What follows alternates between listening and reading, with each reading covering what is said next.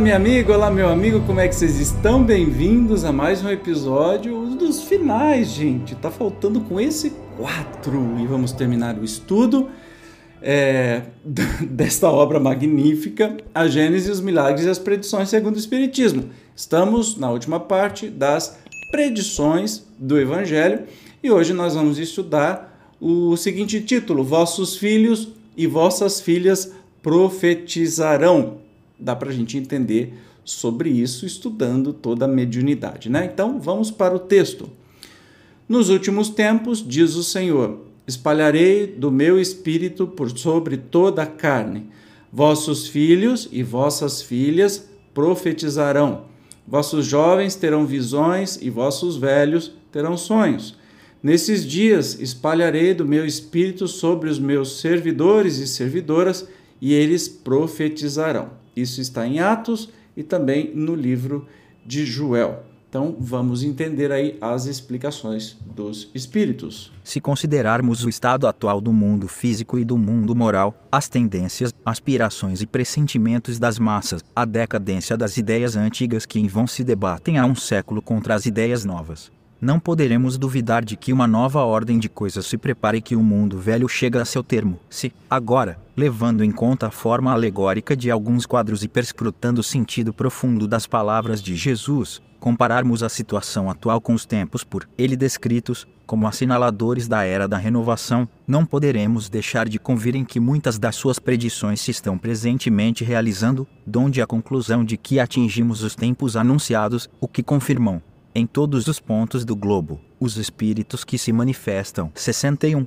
Como vimos capítulo I, item 32, coincidindo com outras circunstâncias, o advento do Espiritismo realiza uma das mais importantes predições de Jesus, pela influência que ele forçosamente tem de exercer sobre as ideias. Ele se encontra, além disso, anunciado, nos Atos dos Apóstolos, nos últimos tempos, diz o Senhor: derramarei do meu espírito sobre toda a carne. Vossos filhos e filhas profetizarão. É a predição inequívoca da vulgarização da mediunidade, que pressentemente se revela em indivíduos de todas as idades, de ambos os sexos e de todas as condições. A predição, por conseguinte, da manifestação universal dos espíritos. Pois que sem os espíritos não haveria médiums, isso, conforme está dito, acontecerá nos últimos tempos. Ora, visto que não chegamos ao fim do mundo, mas, ao contrário, à época da sua regeneração. Devemos entender aquelas palavras como indicativas dos últimos tempos do mundo moral que chega a seu termo. Ah, mas isso é uma coisa boa, né? Estamos. Então, vamos dar uma notícia aí. Estamos. Deixa eu botar um efeito especial. Estamos no fim dos tempos. Empos, empos. Pois é, mas é esse fim desse mundo horroroso, né? um mundo de miséria, de, de coisas ruins, que está chegando a seu termo. Porque você imagina, quando isso foi dito, 1860 e bolinha amarela, é, quanto já mudou desta época que foi falado, né, que foi escrito esse livro, quanto o planeta já mudou, quanto a ciência evoluiu, quanto a nossa moral já evoluiu.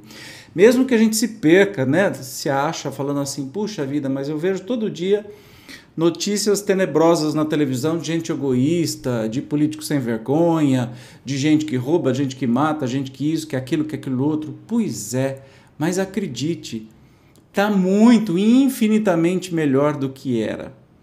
A diferença agora é que se acontece uma coisinha de nada ou qualquer fato do outro lado do planeta, de 8 bilhões de habitantes, todo mundo vai ficar sabendo.